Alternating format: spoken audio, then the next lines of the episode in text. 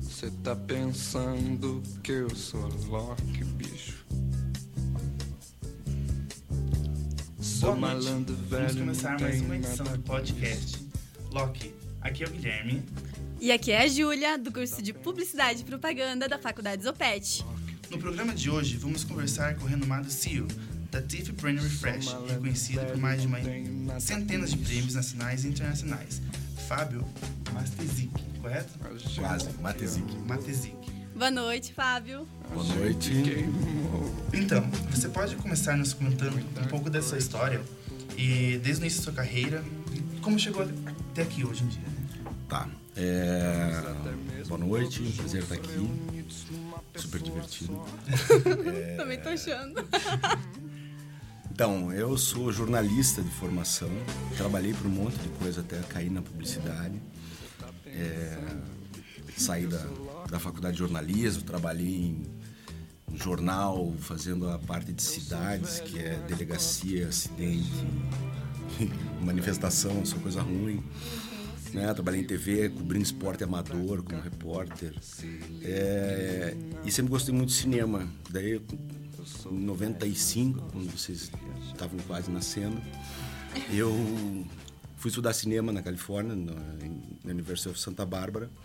E quando voltei, é, obviamente não existia cinema para trabalhar, o mais perto que tinha era publicidade. E daí eu fui trabalhar com publicidade, trabalhei de 98 ah, trabalhei em Santa Catarina, daí em 99 voltei para Curitiba, casei, continuei trabalhando em Curitiba, em 2001 fui para Lisboa, aí trabalhei em Lisboa na Lowe, trabalhei na TVWA, aí voltei para o Brasil, trabalhei mais dois anos na Esclã, que na época era uma, uma agência bem grande na época, e daí saí de lá para montar a TIFF. Daí montei a TIFF em 2004 e desde então tô nessa loucura aí que é a TIFF. Legal, nossa, muitas aventuras, hein? Já viajou bastante aí com a comunicação. Ah, e o Fábio trouxe pra gente um playlist muito interessante que a gente vai começar agora a ouvir. A primeira música é do TSOL, Flowers by the Door.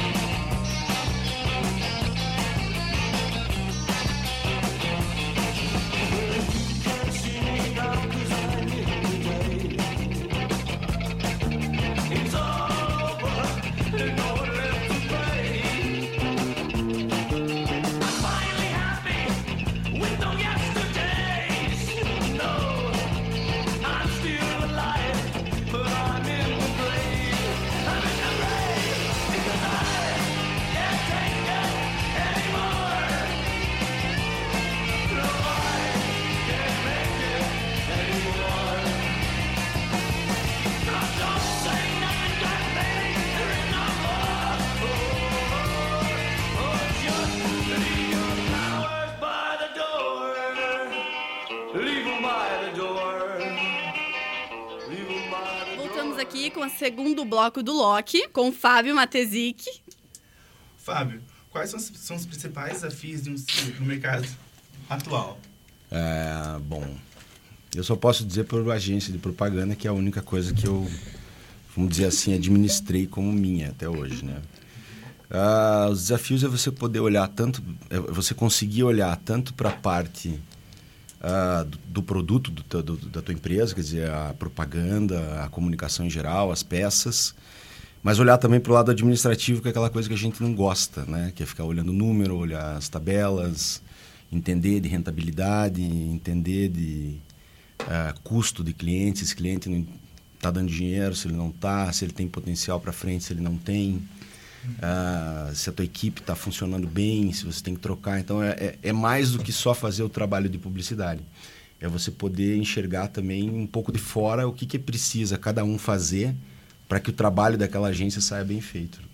E você diria que isso foi uma meta traçada na tua vida ou foi uma questão de oportunidade mesmo? É, a oportunidade a gente só sabe que é oportunidade depois que ela dá certo, né? Então no começo a gente vai na loucura mesmo, né? Então não foi meta traçada, inclusive era muito claro para mim, eu nunca na minha vida quis ter uma empresa, sempre imaginei que quero ser funcionário, não quero me encher, a hora que me encher o saco eu vou embora. Antes de ter a minha empresa, eu nunca tinha trabalhado por mais de dois anos em nenhum lugar. Então trabalhava, trabalhei com o professor Cassiano, inclusive. Que honra É. sua. professor Cassiano, né? Não era só isso. E chegava uma hora que, puta, me, me enchia, cansava e, e, e o que acho que me levou para fazer a agência, primeiro que eu recebi uma proposta para abrir uma agência, para ser sócio de uma agência, que não existia, na verdade, era uma agência de dois criativos, mas era um, o cara que até hoje é meu sócio, que é o Thiago Biazeto, me convidou e falou, vamos abrir? Eu falei, vamos, sem saber muito o que, que tinha e, e sem saber os desafios, principalmente, que tinha pela frente, mas a fim de fazer. E, então não, nunca foi nada planejado. Depois que a gente abriu a agência, daí sim, daí você obrigatoriamente acaba tendo que se planejar demais, porque senão as coisas não andam, né? Tá, e qual era o seu objetivo, tipo, desde quando iniciou a sua carreira? Você falou que fez é, Jornalismo. jornalismo, né? Mas É. sempre foi, você quis ser jornalismo, jornalista Não. ou você quis seguir a Eu, carreira eu, de eu gostava de cinema. Eu gostava de cinema, Uhum. mas eu acho que por eu fazer jornalismo, eu gostava de documentário, não gostava de, de cinema mesmo, né? De filmes, de ficção, romance, sei lá. Eu gostava de documentário. Então eu sempre achei que, porque eu era jornalista, porque eu fazia roteiro, se eu estudasse a direção também, eu ia poder fazer meus documentários sozinho aí, com uma câmera na mão mesmo e viajar para os lugares, né? Para fazer, sempre gostei muito de viajar, de, de fazer as coisas fora daqui, né? É, então era esse o meu objetivo. Nem, eu nem sonhava com publicidade, né? Nem imaginava. Tipo, publicidade era a galera do outro lado da sala, do outro lado do, do corredor da sala de jornalismo. A galera que a gente jogava bola, tinha preconceito com os publicitários, com essa almofadinha, não sei o quê. E no fim acabei caindo na publicidade e realmente acho que me encontrei ali. Foi uma coisa que eu, que eu gosto muito hoje. Sempre tive muita disposição de aprender, de curtir, de, enfim, trabalhar pra cacete mesmo, porque em agência as coisas são num ritmo pesado, porque até você fazer o que você julga ser bom, você tem que ralar pra caramba. Então, eu acho que é isso. Não, não, não foi nada planejado até abrir a agência. Depois que abri a agência, tudo vem sendo planejado. Bem. Legal. Então vamos mais com uma música que o Fábio escolheu da playlist dele. É Iron Maiden, Aces High.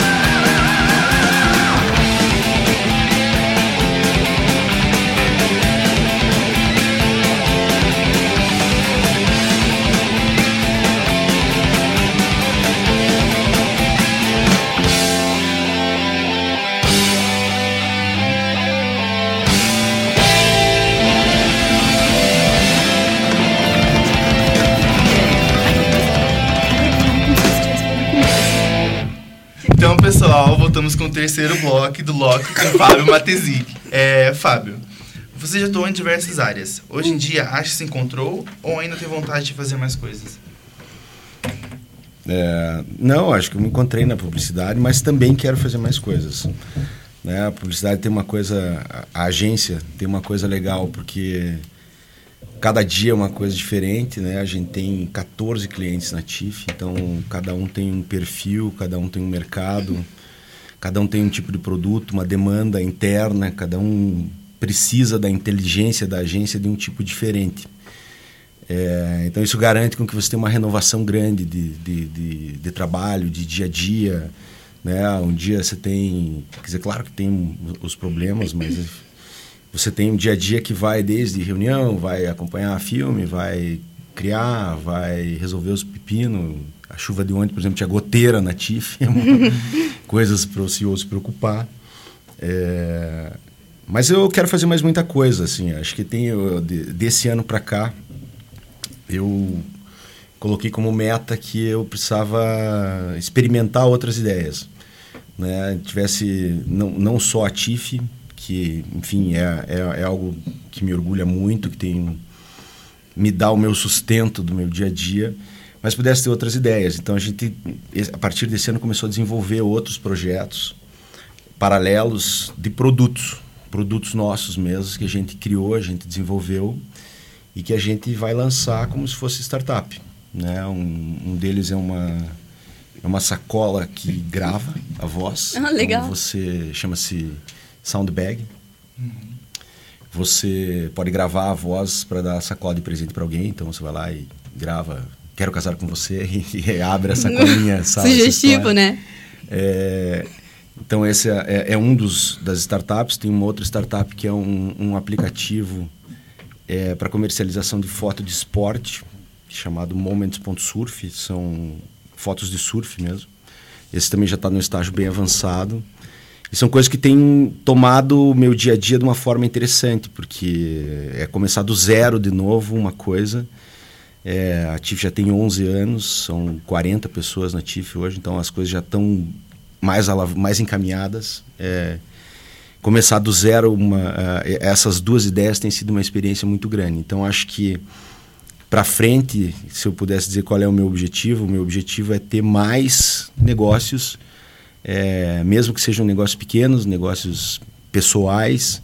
É, eu gosto muito de fotografia gosto muito de surf também é, então, mexer com projeto de fotografia é algo que me, me, interessa no futuro. Eu tenho uma porrada de fotos, aquele chato que viaja com a família, a galera fica esperando eu fotografar tudo. É, assim que eu falo que tem bastante, é bastante mesmo, são 40 mil fotos que eu tenho no, no meu iPhoto. Então acho que tem coisa dali que eu posso um dia, quem sabe, usar para fazer algum tipo de exposição ou fazer algum um livro de fotografia. É, enfim, são essas as coisas que eu, que eu, que eu imagino que, que dê para fazer ainda e que eu quero fazer. Legal, hein? Planos são o que não faltam, né? Uh, falando enquanto agência, Fábio, quais foram as principais premiações que vocês receberam? É, bom, nesses, nesses 11 anos a gente ganhou bastante prêmio, bastante mesmo. É, sei lá, uns 130 prêmios eu acho que a gente ganhou nesses, nesses 11 anos tiveram muitos prêmios importantes assim que motivaram a gente a fazer várias coisas. A gente foi agência do ano com cinco anos. É, no Prêmio Colunistas isso nunca tinha acontecido. É, não com uma agência que nasceu do zero, né? A gente fala que a gente abriu a TIF com três contas, que era água, luz e telefone. As únicas contas que tinham na agência quando a gente abriu. Né? Então, foi, foi a, a, a, primeira agência que foi a agência do ano com cinco anos de vida. Isso foi um prêmio super marcante para a gente. É, a gente ganhou um, um prêmio no Elorro de Iberoamérica. É, quando a gente ganhou, a, primeira, a gente ganhou mais de uma vez lá, mas a primeira vez que a gente ganhou foi em 2007. A TIF tinha menos, um pouco mais de três anos de vida. E a gente ganhou uma peça super legal para a Livraria Curitiba, que eram umas capas falsas para anunciar uma promoção. Assim, o negócio custou, sei lá, 300 reais.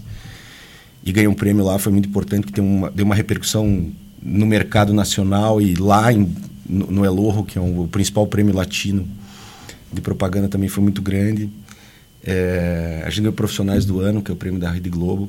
Então, esse é um prêmio fodido, porque são só comerciais que veicularam na Rede Globo. Quando a gente ganhou, a gente ganhou com, com um filme de 15 segundos. Também fazia 10 anos que um filme de 15 segundos não ganhava Profissionais do Ano. Foi um filme super barato também, super simples. e ser, ser, eleito publicitário do ano foi uma coisa muito legal também. Foi em 2013. Eu e o Thiago, meu sócio, fomos eleitos publicitários do ano. Acho que é um reconhecimento de carreira muito legal, assim. Quer dizer, quem não queria ser eleito publicitário do ano mesmo, né? Tipo, foi muito legal isso. É... E esse ano acho que a gente ganhou dois prêmios muito, muito legais, que são diferentes. A gente ainda não tinha ganho nessa amplitude que ganhou dessa vez, que é o prêmio Voto Popular da revista Báltica, é o único prêmio do Brasil onde quem vota são os consumidores, não é um júri feito por publicitários. Então a gente ganhou esse ano o Grand Prix de filme, ganhou o melhor filme do ano, nacional, e ganhamos o melhor é, spot de rádio do ano também. Então isso foi do que a gente ganhou, acho que esses foram os prêmios mais mais importantes assim, ou pelo menos que para mim foram os mais importantes, né? Tá, e dessas premiações teve alguma que te marcou mais assim? Eu acho, que, eu acho que o publicitário do ano foi o que, pessoalmente, pessoalmente. mesmo, assim, foi o que, que mais me marcou, assim. Foi, foi muito legal, eu subi, eu tenho, tenho duas filhas, subi com minhas duas filhas no palco. foi uma coisa legal, porque quando a gente foi à agência do ano, a minha filha menor não, não era nascida ainda. Então a maior tinha aquela coisa de que, pô, eu já subi no palco ah. para ser agência do ano, entendeu? Estão kids e, agora. E, e, nesse dia foi muito legal, porque tanto meu sócio levou os dois filhos deles, dele e, e eu levei minhas duas filhas. E foi, acho que foi, foi muito emocionante, assim, foi aquele prêmio que você queria que a mãe tivesse lá para ver, sabe? Distribuiu o convite para sogra, para tia, para todo mundo. então foi, acho que esse foi o mais importante para mim. Legal. E quais são os seus últimos trabalhos, assim, qual você mais gosta desses seus trabalhos? Tem algum específico? Ah, um que eu gosto muito do Opet, inclusive, é o filme do aniversário de Curitiba desse ano, que é o filme das placas. Não sei se vocês conhecem. É um filme que foi o Grand Prix no, no voto popular. Mas é um filme que fez um sucesso muito grande é, no aniversário de Curitiba. A própria, o próprio perfil da prefeitura de Curitiba no Facebook, a Prefs, né, adotou o filme como a homenagem oficial da, da para a cidade, né, da, da, da própria prefeitura para a cidade. Fez muito sucesso, foram 17 mil compartilhamentos em 48 horas. Nossa, legal. E acho que esse é um, é um, trabalho que nos orgulha bastante. Um trabalho de design que eu gosto muito é o trabalho do suco sim, que são sucos funcionais, esses, né, colágeno, detox, que você vai ver em todos os supermercados e postos Shell, que é um trabalho muito bonito, um trabalho onde a gente concebeu desde o nome do produto, todo o design da embalagem, posicionamento dele, o desmembramento de linha, quer dizer, como é que ele vai quando você tiver mais sabores, né? Como é que ele vai funcionar quando você sair de um litro e meio para um Tetra Pak de 200 ml. Então, um trabalho muito, muito legal também que a gente fez com ele. É, desse ano, né? Foi um dos trabalhos, os últimos trabalhos. O Big Bang foi um trabalho muito legal, uma estratégia muito legal, porque Big Bang é um anunciante que tem 40 anos e há 17 anos ele não anunciava na TV e a gente e, e, e, vinha com uma lembrança de marca caindo ano a ano isso obviamente resultando em menos venda ano a ano.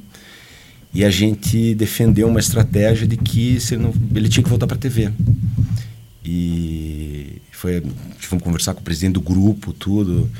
É, convencemos ele de que era o que tinha que fazer ele não tinha mais o que perder. Quebramos contrato com um veículo de 35 anos de contrato, então, quer dizer, tipo, quebramos um monte de paradigma. E a gente lançou isso em maio desse ano e mês das mães não deu resultado. Mas namorados, pais e desde então vem dado vem dado muito resultado. Tem a, a, o grupo RIC que faz que é da TV Record faz um, uma pesquisa todo ano chamada Ímpar, que é o Top of Mind, feito pelo Ibope e a gente teve um crescimento de share, né? quer dizer, o um crescimento de lembrança na cabeça das pessoas, de 45% em Curitiba e 70% no Paraná. Então, um trabalho com resultado assim de encher o peito, principalmente porque a gente, tipo, bom, a gente sabia ou ou dá resultado, esse cara vai tirar conta da gente amanhã, né?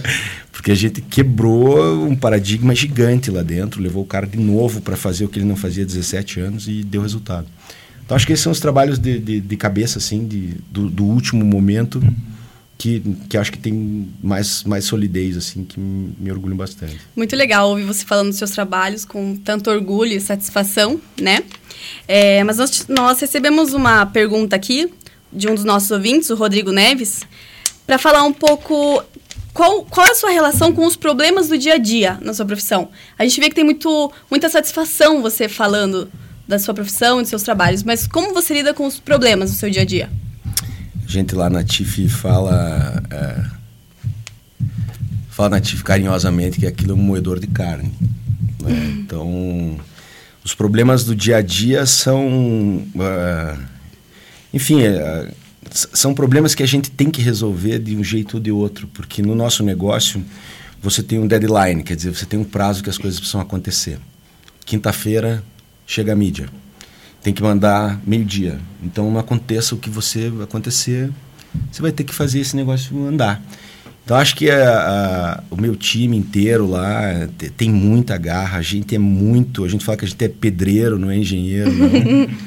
É, a gente trabalha com bastante força muita transparência, porque o problema não é só da agência, é um problema, se ele existir, é um problema do cliente também.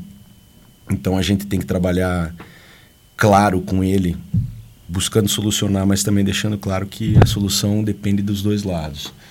Então, acho que é, é, isso é uma coisa muito importante, né? que é você poder estar perto do cliente, poder estar perto da tua agência, perto da tua turma, mas até para que o pessoal perceba que, cara, é pauleira mesmo e, cara, vem lá de cima, entendeu? Desde o dono da agência tá na pauleira, quer dizer, tá montando a apresentação 10 horas da noite, tá acordando sete e meia da manhã para pegar a estrada e apresentar a campanha fora. Acho que é essa energia que, que, que faz com que você supere o problema, porque ao mesmo tempo, como a gente tem é, esse prazo, esse deadline, os nossos problemas também não duram muito. Né? Ou você resolve ou ele passa. Não tem o que fazer, né? A gente falar que ou se resolve ou se dissolve, não tem saída. Legal. Então vamos mais com uma música. É, a próxima é Mortiba, certo? Enjoy the Ride.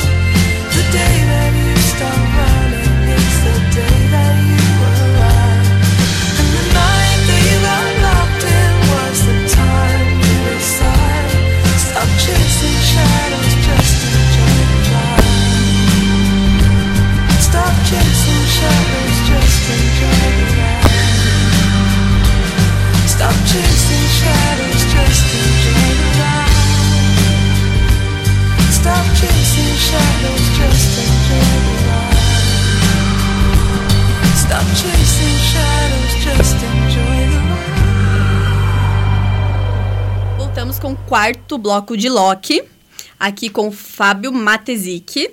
É, Fábio, fala pra gente como que você concilia a questão da, da tua vida particular com o teu trabalho. É, concilia do jeito que dá, né? Não, na verdade eu tenho uma... Eu sou casado, tenho duas filhas. Então, são filhos, uma de 5, uma de 11.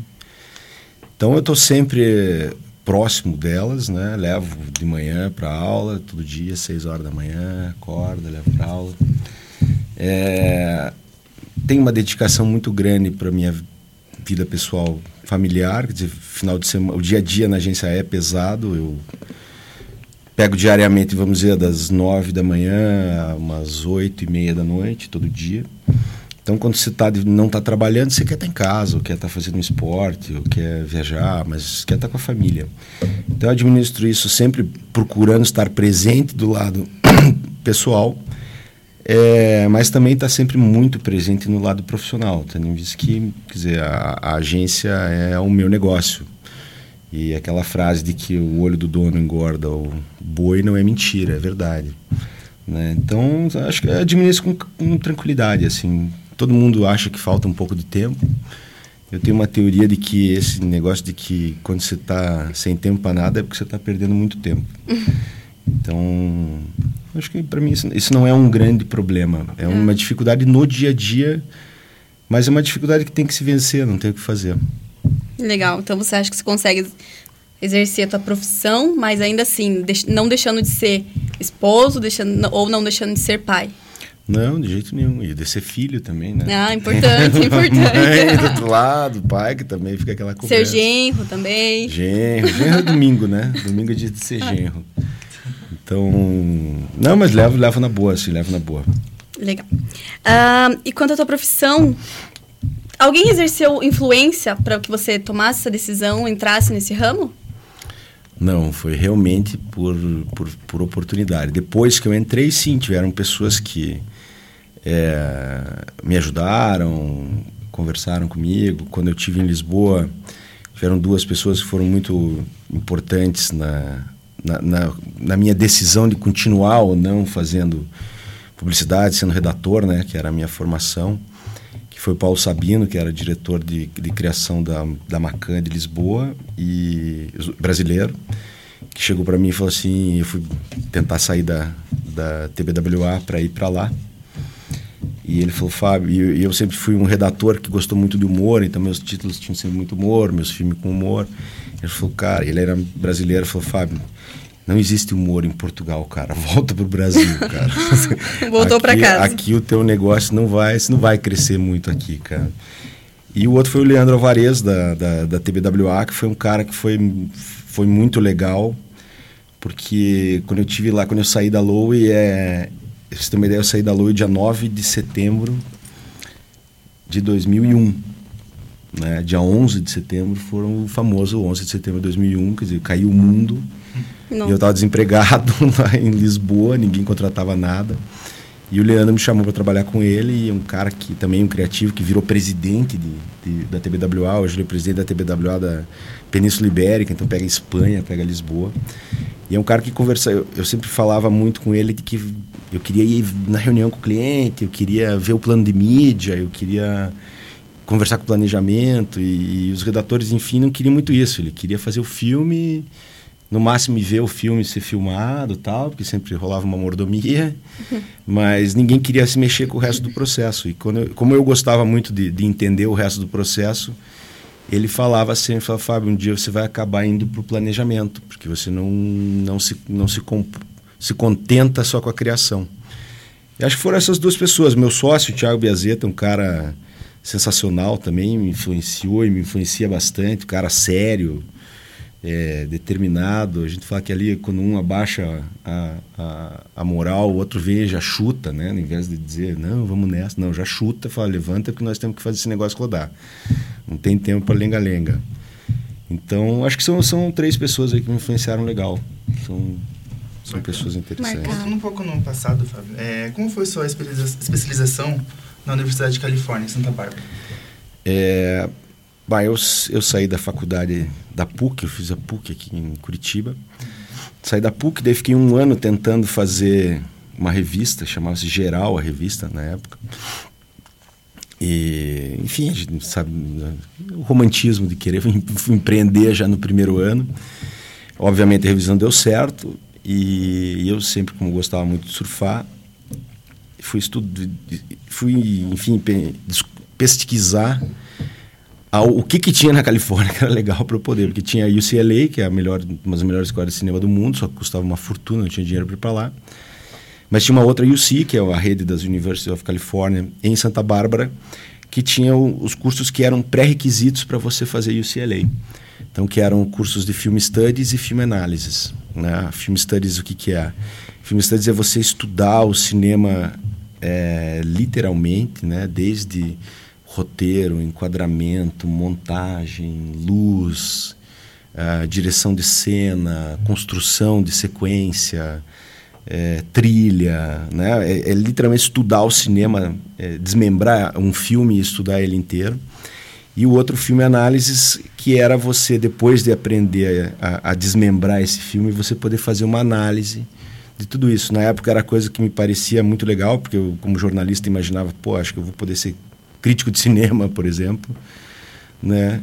E só que também foi foi um, foi um momento onde eu, eu, fiquei quase nove meses lá, fiz esses cursos, vagabundeei pra caramba também, ficava na praia, né? É, tinha quantos não sei quantos anos vocês têm, mas eu tinha 24 anos na época, então era era solteiro, foi, foi uma coisa legal, curti a vida bacana, só que daí quando eu voltei, daí meio que foi uma queda na real, assim, né? Quer dizer, poxa, o que, que eu vou fazer de cinema? Vou ser crítico de cinema aonde? Na Folha de Londrina, né? não, não rolou, né? Então acabei indo para publicidade no começo, por desespero mesmo, eu precisava trabalhar, não tinha emprego, não tinha dinheiro, não tinha nada, tinha torrado tudo. Eu fui trabalhar como revisor numa agência que na época fazia muito sucesso, que era a Z, a Z tinha várias contas, Chocomilk, um monte de contas legais. E na época, os, os sócios da Z eram o Beto Vivas e o Renato Cavalier, que são dois publicitários é, mais velhos, mas super consolidados, super reconhecidos aqui. E eu, como fazia revisão das duas às oito da noite, eu pedi para fazer estágio de redação. Aí fiz estágio de redação, até essa é uma história legal contar aqui no PET. Estágio de redação, e a revisão de tarde, né? Eu ficava pirado com a redação de manhã e aquela merda na revisão de tarde, né? Só fazendo cagada. Até que um dia para o PET tinham 25 mil cartas de prospecção de novos alunos hum. e o título da carta era A Serviço da Educação. E eu deixei passar o Cedilha. Né? Hum. Quem trabalhou comigo naquela época até hoje me chama de Servico, porque foi a a piada do, da, da, época foram 50 mil cartas. Eu cheguei na agência, o criativo que mandava na, né, nessa conta na época me chamou e falou: Você vai fazer alguma coisa hoje de noite? Eu falei: Não, ele falou: Então pega essa caneta aqui, você vai botar cedilha em 50 mil cartas, seu filho da ai, puta. Ai. Você deixou passar 50 mil cartas. É, obviamente fui demitido e o, o Renato, até na época, me chamou e falou assim: Cara, vou dizer uma coisa pra você, cara desista da revisão, cara, completamente, cara. Mas invista na redação, cara, porque na redação pode ser que você tenha jeito. e daí foi isso. Uma experiência e tanto, hein? Eu não sei se sempre ocorreu doações de bolsas de estudo no montante de um milhão de reais para o PET. Como você da TIF, vocês da TIF, acham que pode ter sido a repercussão dessa mensagem publicitária? Boa pergunta, hein? Boa, muito boa pergunta. É, bom, para entender a campanha é sempre interessante entender o briefing dela, né? Porque a, as campanhas elas não vêm da cabeça de alguém, elas vêm de uma necessidade de resolver um problema. Né? A gente só disfarça isso em forma de campanha, mas é geralmente um problema. Uh, na verdade, esse valor de um milhão é um valor que sempre foi dado de bolsa, não só pelo OPET, como por boa parte das universidades de Curitiba. A diferença é que o quê? Até aquele momento, ninguém tinha atrelado isso a um, uma meritocracia, quer dizer, essa bolsa era a partir do resultado de uma prova e o resultado de uma entrevista, uhum. né? É, então, acho, acho que pelo resultado de inscrições que a gente teve, pelo resultado de. Inclusive, ela não era só, foi um cuidado que a gente é, citou na época, que ela não era só para quem estava fora da UPET, mas sim para quem também já estava aqui dentro. É, ambos podiam pleitear a sua bolsa. Claro que quem já estava aqui dentro não precisava do vestibular, era só fazer a entrevista. Então, acho que foi. Não sei como é que foi a, a, a repercussão pessoal das pessoas mas o, o resultado da campanha foi muito positivo. A gente superou em 70% a meta que a gente tinha de inscrições vestibular. Nossa. Claro que é, a gente, como agência e como propaganda, a gente não faz conversão. Né? Quer dizer, o, o nosso objetivo é trazer o cara até aqui para fazer uma inscrição. Se ele efetiva a sua matrícula, é uma outra história. É, eu não sei, eu sei que no mercado foi uma bomba. Né? Tipo, no dia seguinte é, o pessoal aqui, o professor Caran, tá. O pessoal tá dizendo que história é essa de um milhão. Esse um milhão era exatamente o número de bolsas que vocês já davam. Vocês, a PUC, a UP, né? Todo mundo já a Unibrasil, todo mundo já trabalha com essa quantidade de bolsas que se você somar pelo período que você vai dar essa bolsa para esse cara, dá um milhão de reais.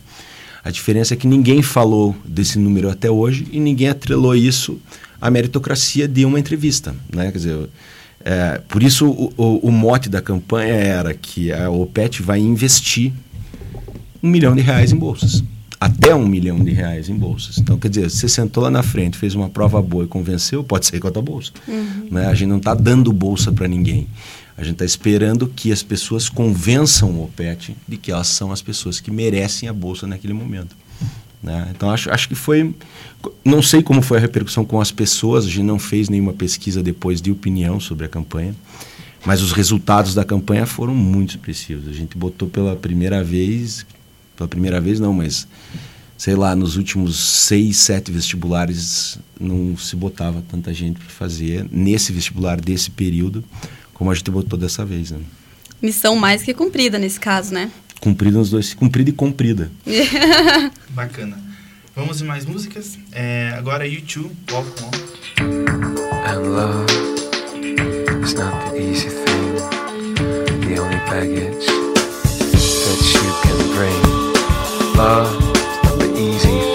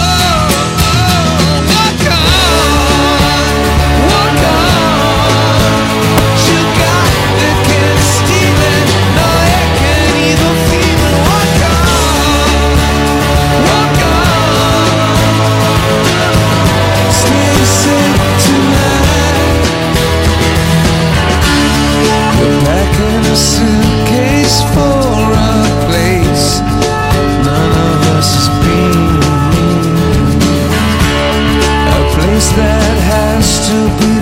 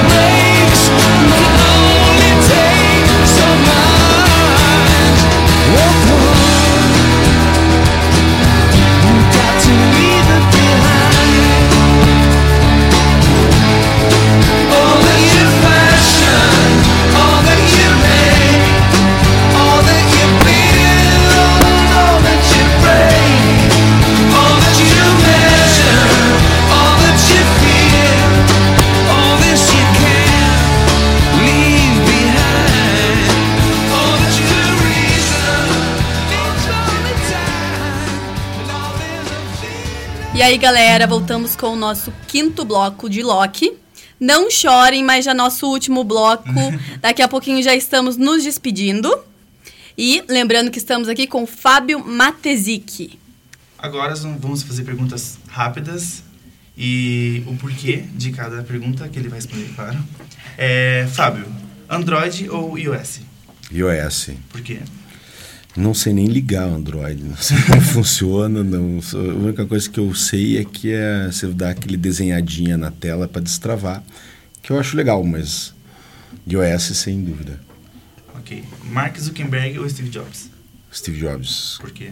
Steve Jobs porque para mim ele é o Einstein da nossa era, é o Jesus Cristo, o Da Vinci da nossa era, o cara que inventou e mudou a forma como as pessoas se comunicam mesmo, né? É um como recomendação para vocês leiam a biografia dele, escrita pelo editor da Wired. É um livro gigante de umas 800 páginas. Mas ali é, você, você percebe o quanto o cara era inovador, era visionário, né? Tudo que a gente vê de, de, de interface de, de Apple, de iPhone, né? O cara inventou USB, o cara inventou o Bluetooth, o cara inventou o Wi-Fi, o cara inventou o mouse, o cara inventou a barra de rolagem. Né? Por aí, só por aí a gente já percebe o quanto esse cara. é, coisas que ninguém sabia que você queria usar, né? E depois que você usou, você nem percebe mais o quanto é importante para você, né? Então, o Steve Jobs é um, é um dos meus ídolos, posso dizer. Bacana. É, w Marca ou Agência África? A África, com certeza. É, a África, acho que. Primeiro, porque é, eu vi a África nascer. A gente nasceu em 2004, a África acho que nasceu em 2005. É, sempre gostei muito do Nizam como redator, depois como homem de negócio. Cara que tem uma energia gigantesca, soube montar uma agência extremamente visionária mesmo, uma agência que, que oferecia várias coisas desde o começo, que hoje virou commodity, mas uma agência que entendeu o digital muito antes, lançou um monte de coisa legal. Tem o, o que a gente chama de publicidade, o craft. Craft é a qualidade de produção. Né? Então, o craft da África é o melhor craft do Brasil. Os caras têm uma capacidade de produzir conteúdo para a internet, produzir filme para TV, produzir evento, produzir o que quiser. É, é um benchmark para a gente muito grande pelo modelo de negócio que eles têm em cuidar não só da ideia, mas da qualidade da execução dessa ideia. E outro pelo Nizam ser um cara que saiu da criação e hoje virou um dos maiores empresários do Brasil. Né? Bacana. Fábio, daqui a 10 anos, Daqui 10 anos vou ter 52 anos, quase a idade do professor Cassiano. Hoje, né? é, eu daqui 10 anos quero quero estar tá morando na Califórnia, em San Diego,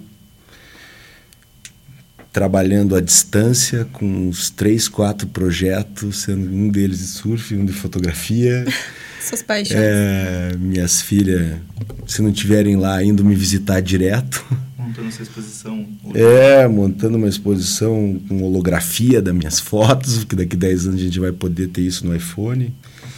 É, mas com saúde, acho, com um, cuidando da saúde, fazendo esporte mantendo esse contato com, com, com as pessoas que eu trabalho hoje, ou seja cliente, seja funcionário, gente que é, que é bacana, que você sabe que vai estar tá na tua, na tua vida profissional por muito tempo ainda.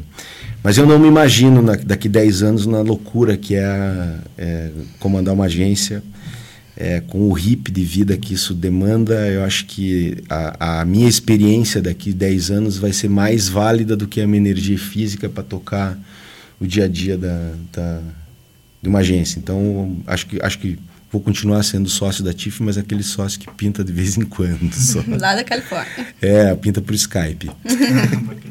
é, publicidade para você? Publicidade.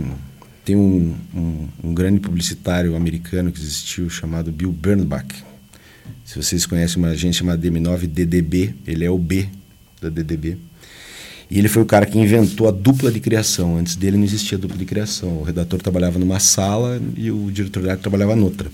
E ele juntou esses dois caras para que saísse uma ideia mais consistente sobre a ótica do conteúdo e sobre a ótica da estética. E esse cara falava uma coisa sensacional, que a gente eu uso, olha, uma vez por semana, pelo menos, nas reuniões, que é publicidade não é o que você diz, publicidade é o que as pessoas entendem. Então, acho que essa frase, para mim, define muito o que é a publicidade, porque é a necessidade de você entender as pessoas às quais você está falando para poder falar algo que seja relevante para eles, algo que seja é, faça sentido, né? Porque a gente está ali para vender alguma coisa, né?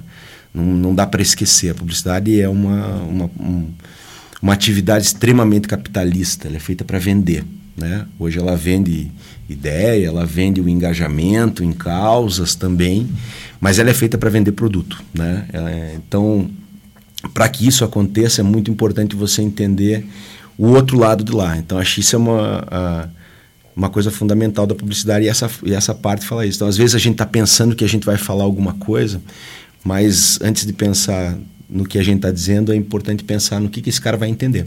Então, acho que não é o que a gente fala e sim o que o cara entende, e acho que para mim define a publicidade. Valeu, Fábio. Legal, Fábio.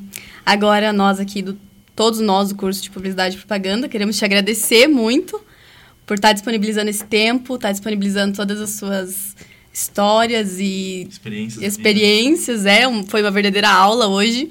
Muito obrigada. Nós, principalmente, que estamos lá de dentro do estúdio, sabemos o quanto o cara é legal. E. É, você tem algum conselho para dar para gente no mercado de trabalho atual? Dá, eu sempre falo a mesma resposta quando me perguntam isso. Se conselho fosse bom, eu não dava, eu vendia na internet, na página umconselhomeu.com.br. Mas eu acho que eu tô aí um, alguns anos de vida à frente de vocês.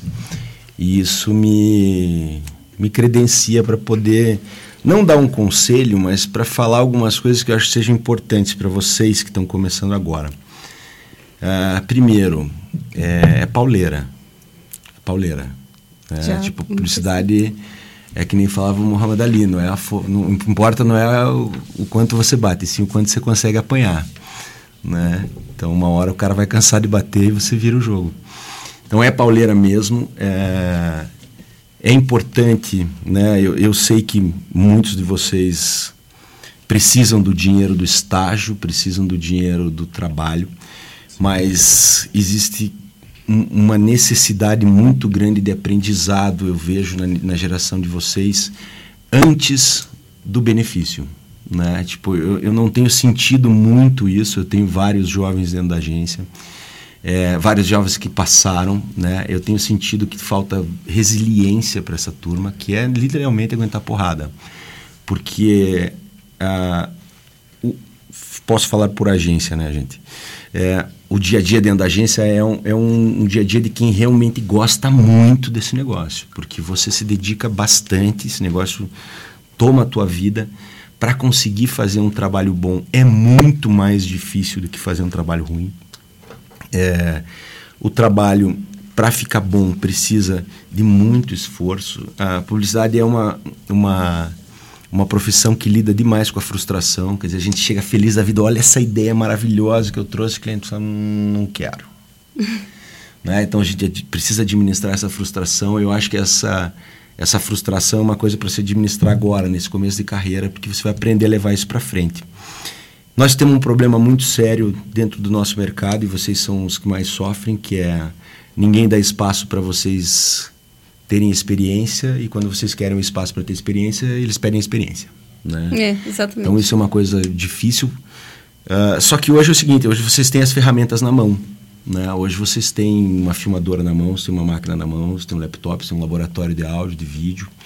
Né? Então, acho que o que eu aconselharia a vocês é produzam as suas ideias. Porque a grande dificuldade da publicidade não é ter as ideias, e sim produzir as ideias.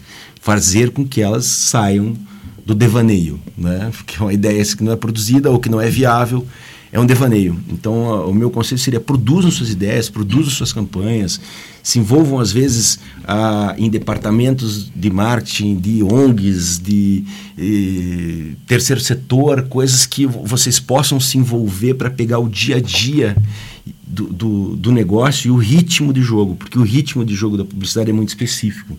Por isso que é muito difícil dar, a, as agências terem espaço para as pessoas aprenderem sem ter nenhum tipo de experiência.